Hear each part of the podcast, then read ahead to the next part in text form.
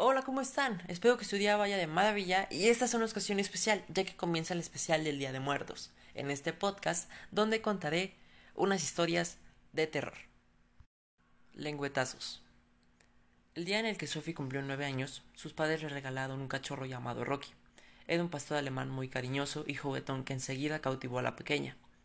Sus padres siempre estaban muy ocupados con sus compromisos sociales y la única compañía de Sophie eran los sirvientes que trabajaban en la enorme mansión.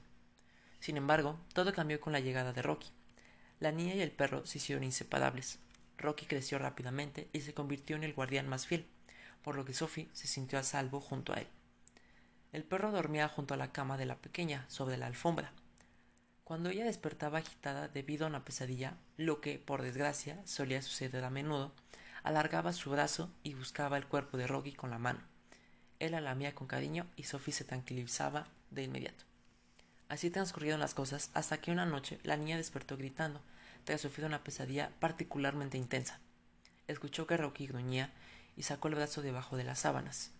En unos instantes sintió los lametones sobre su piel, que se prolongaron durante muchos minutos y concilió de nuevo el sueño. Por la mañana, cuando encendió la luz tras despertarse, contempló un espectáculo dantesco. Rocky estaba encima de un, charco de sangre, su cabeza colgaba prácticamente cercenada y sus tripas cubrían la alfombra.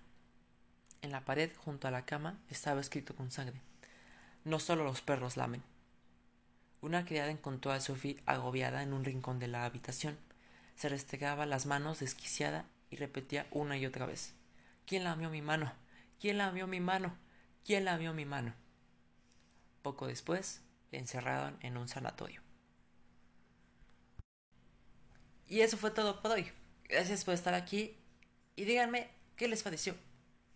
Nos estaremos escuchando pronto. Adiós.